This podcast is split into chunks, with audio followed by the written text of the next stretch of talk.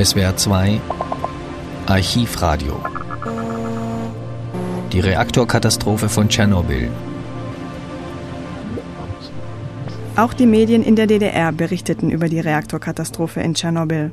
Hören Sie ein Gespräch der DDR-Wissenschaftler Prof. Dr. Günther Flach und Prof. Dr. Karl Lagius im Radio DDR am 30. April 1986. Beide Wissenschaftler können die Kritik an der Sowjetunion nicht nachvollziehen.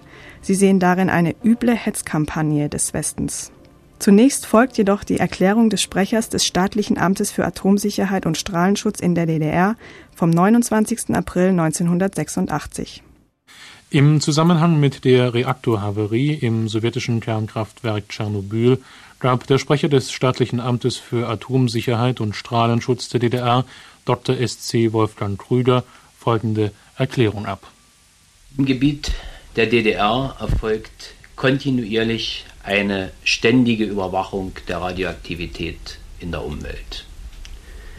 Der Präsident des Staatlichen Amtes für Atomsicherheit und Strahlenschutz, Professor Dr. Sitzlack, hat bereits in einer Pressemitteilung betont, dass diese Messungen mit äußerster Gründlichkeit erfolgen. Die Ergebnisse zeigen, dass im Zusammenhang mit der Havarie im sowjetischen Kernkraftwerk Tschernobyl keine Gesundheitsgefährdung für Bürger der DDR besteht. Es muss weiter darauf verwiesen werden, dass in der DDR ein ganz anderer Reaktortyp zum Einsatz kommt als in Tschernobyl. Ich kann versichern, dass die Einhaltung der für die Kernkraftwerke in der DDR geltenden strengen Sicherheitsvorschriften durch das staatliche Amt für Atomsicherheit und Strahlenschutz ständig kontrolliert und strikt durchgesetzt wird. Wir haben es bereits angekündigt, heute gaben die der Direktor des Zentralinstituts für Kernforschung, Professor Dr. Günter Flach, und Professor Dr. Karl Lagius, Direktor des Instituts für Hochenergiephysik der Akademie der Wissenschaften der DDR, ein Interview für den Rundfunk unseres Landes zur Reaktorhavarie im Kernkraftwerk Tschernobyl. Im Folgenden senden wir einen Auszug.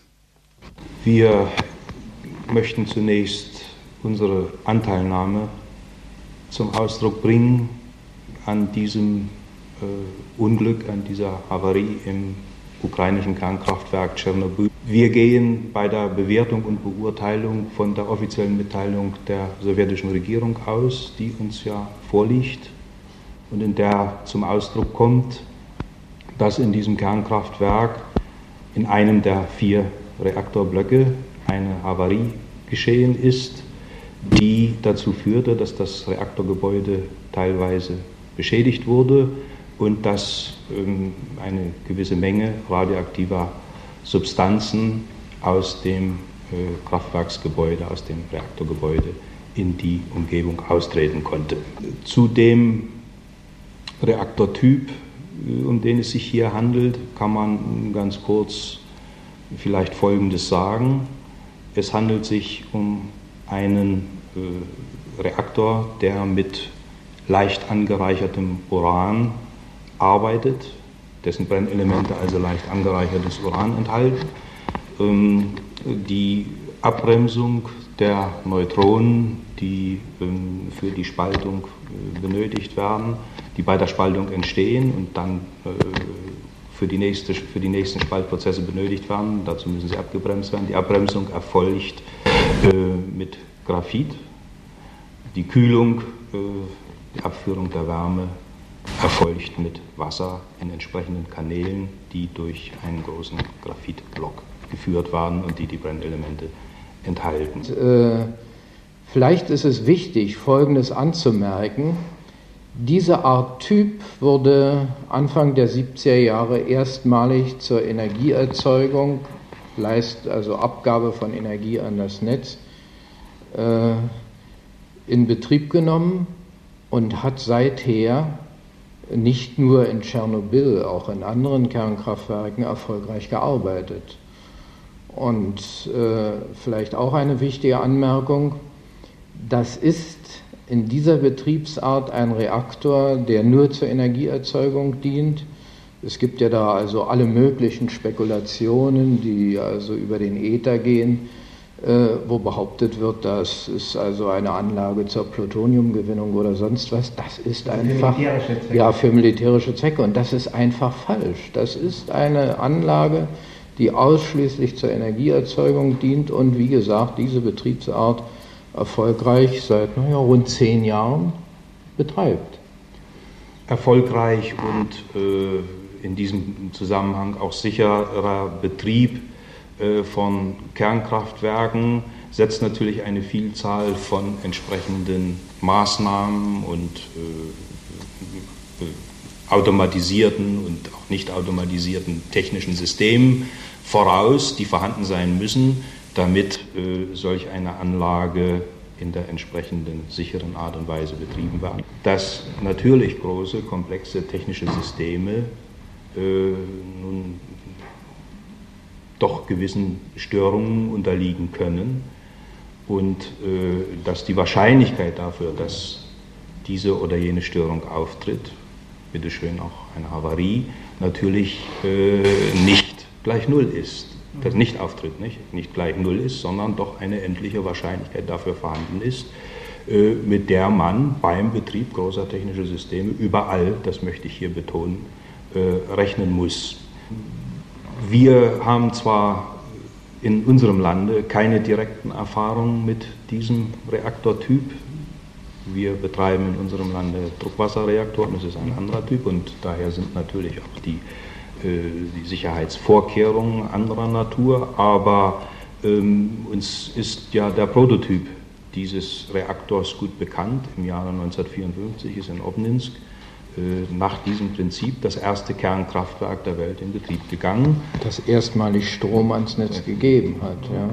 Und ähm, insofern ist uns natürlich dieser Reaktortyp bekannt und äh, nach den uns vorliegenden äh, Informationen, auch den entsprechenden wissenschaftlichen Veröffentlichungen, die es zu diesem Reaktortyp gibt, kann man schon sehr deutlich sagen, dass äh, die sowjetischen Kollegen, die diesen Typ entworfen haben und die ihn nun auch betreiben, ja nicht nur an diesem Kernkraftwerksstandort, dass die sowjetischen Kollegen mit sehr großer Akribie und äh, sehr intensiv sich mit den Fragen der Sicherheit dieses Typs auseinandergesetzt haben. Und ich wiederhole noch einmal, was ein Kollege Leines schon sagte, ähm, die bisherigen Betriebsergebnisse von über fast zwölf Jahren zeigen auch, dass äh, der Reaktortyp sicher ist im Prinzip, äh, in dem Maße, wie ich es vorhin schon erläuterte, und äh, insofern absolut ich absolutes Unverständnis hier äußern muss dafür, wie man solch eine technische Situation, so möchte ich das einmal bezeichnen, zu einer derartigen Kampagne nutzen kann, um die UdSSR und ihre, die friedliche Nutzung der Kernenergie in der UdSSR zu verteufeln. Denn wie gesagt, an der Schwelle der friedlichen Nutzung der Kernenergie stand dieses erste Kernkraftwerk in Obninsk 1954.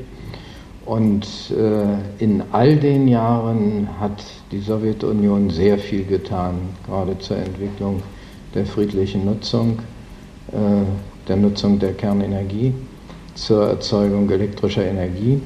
Wie gesagt, Kollege Flach sagte ja schon, äh, ein komplexes technisches System kann selbstverständlich, wenn auch mit enorm kleiner Wahrscheinlichkeit, äh, an der einen oder anderen Stelle zu Bruch gehen.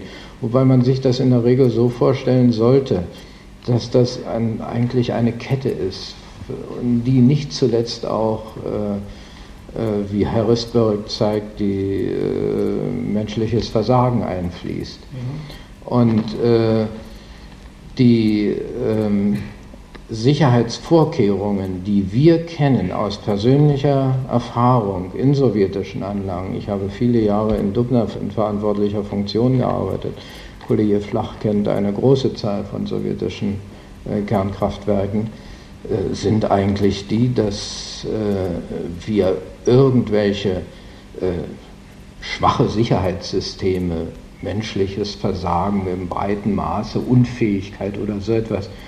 Das betrachten wir als eine üble Hetzkampagne, weil es überhaupt nicht den Gegebenheiten und den Fakten entspricht. Was an Hysterie im Moment passiert, sollte man doch bitteschön nicht zuletzt unter dem Gesichtspunkt sehen, dass es die Menschen ablenkt vor den, von den Vorschlägen, die die Sowjetunion gemacht hat, äh, zur Abrüstung. Erstens die große Initiative mit dem Ziel, bis zum Jahre 2000 alle Kernwaffen zu beseitigen und zweitens auf dem 11. Parteitag der Vorschlag des äh, Genossen Gorbatschow, die äh, konventionellen Waffen drastisch zu reduzieren. Das heißt also, man soll bitte nicht vergessen, dass offenbar doch hier sehr starke Elemente einer Verteuflung der Sowjetunion und einer Ablenkung von diesen doch so enorm wichtigen Friedensinitiativen zu sehen ist. Der DDR-Rundfunk hielt das Verhalten der westlichen Medien für übertrieben und unglaubwürdig. Hören Sie einen Kommentar vom 2. Mai 1986 von Klaus-Dieter Kröder. Die französische Agentur AFP berichtet heute von einer wachsenden Zahl amerikanischer Nuklearspezialisten, die sich gegen unglaubhafte und übertriebene Darstellungen über das Unglück wenden. Die Wissenschaftler, so die Agentur wörtlich weiter, vertreten außerdem die Ansicht, dass die amerikanischen Geheimdienste die Satellitenaufnahmen von Tschernobyl falsch interpretiert haben, und dieser Auffassung haben sich jetzt auch schon Mitglieder des vom Weißen Haus gebildeten Krisenstabes angeschlossen. CIA-Analytiker hatten angegeben, der zweite Reaktor des Kernkraftwerkes sei ebenfalls havariert. Wenig später hätte sich herausgestellt, dass der zweite rote Fleck auf dem Foto nicht dem Standort eines Reaktors entsprach. Es ist hier nicht die Zeit, Irrtümer und bewusste Fälschungen der CIA, der zentralen amerikanischen Spionageagentur, und ihrer Hintermänner aufzuzählen, die Tschernobyl nur allzu gern als Vorwand nehmen, um abzulenken von ihrem friedensgefährdenden Sternenkriegsvorhaben, von ihren Atomversuchen, bei denen bewusst die radioaktiven Ausfälle und ihre Gefahren eingeplant sind. Ich zitiere weiter AFP. Mehrere amerikanische Wissenschaftler beklagten einen unterschwelligen Antisowjetismus in verschiedenen Presseberichten. Gewisse Kreise in den USA hätten gute Gründe zur Schwarzmalerei. Wollen wir hier die Reihe amerikanischer Reaktorunfälle nur andeuten, zu denen es von unserer Seite bekanntlich nie ähnliche Kommentare gegeben hat, die politisches Kapital daraus zu schlagen versuchten. Viele dieser Havarien in den USA wurden übrigens erst lange Zeit später veröffentlicht. So der Austritt einer radioaktiven Wolke aus dem Atomforschungszentrum Hanford im Bundesstaat Washington 1948, was der Bevölkerung erst 1986, also nach 38 Jahren Geheimhaltung, mitgeteilt wurde, so die Süddeutsche Zeitung von vorgestern. Der sowjetische Pressesprecher Lomejko kritisierte in einem Interview für die Fernsehgesellschaft ABC die Berichterstattung von US-Medien als irreführend und aufbauschend. Er warf die Frage auf, wer es nötig habe, diese Atmosphäre von Psychose und Misstrauen und ein Bild der lügenden Russen zu schaffen. Was alles die heutige westdeutsche Bild nicht daran hindert, solche Sätze in ihr Millionenpublikum zu schleudern wie alle verseucht, welche Gefahren bei uns, Kudamm, Alarm im Hotel, Atomfabrik brennt noch immer, Hungersnot in Russland. Hier sehen Sie gewissermaßen wie in einem Prisma, zugegeben in einem besonders üblen Blatt, aber eben mit Riesenauflage, hinter dem Vorwand von Sorge um Menschen und ihre Gesundheit, die billige Absicht von Brunnenvergiftern, die man leider nicht nur in der bundesdeutschen Massengazette Bild findet. Nach dem Reaktorunglück sagte das baden-württembergische Kultusministerium einen Jugendaustausch mit der DDR ab. Die DDR nutzte diese Gelegenheit für einen Propagandaschlag. Hören Sie die Nachrichtenmeldung vom 7. Mai 1986. BRD-Reiseunternehmen sagten den Aufenthalt von zehn Jugendreisegruppen aus dem Bundesland Baden-Württemberg ab, die auf der Grundlage von Vereinbarungen mit Jugendtourist die DDR besuchen wollten. Die Absage erfolgte auf Weisung des baden-württembergischen Kultusministeriums. Als Vorwand für diesen Eingriff in den zwischen dem FDJ-Zentralrat und dem Bundesjugendring vereinbarten Jugendaustausch wird das Unglück im sowjetischen Kernkraftwerk Tschernobyl angeführt. Dieses skandalöse Verhalten von Regierungsstellen der BRD, so heißt es bei ADN, steht im scharfen Widerspruch zur angeblichen Bereitschaft der BRD, Begegnungen zwischen jungen Menschen in den beiden deutschen Staaten zu fördern.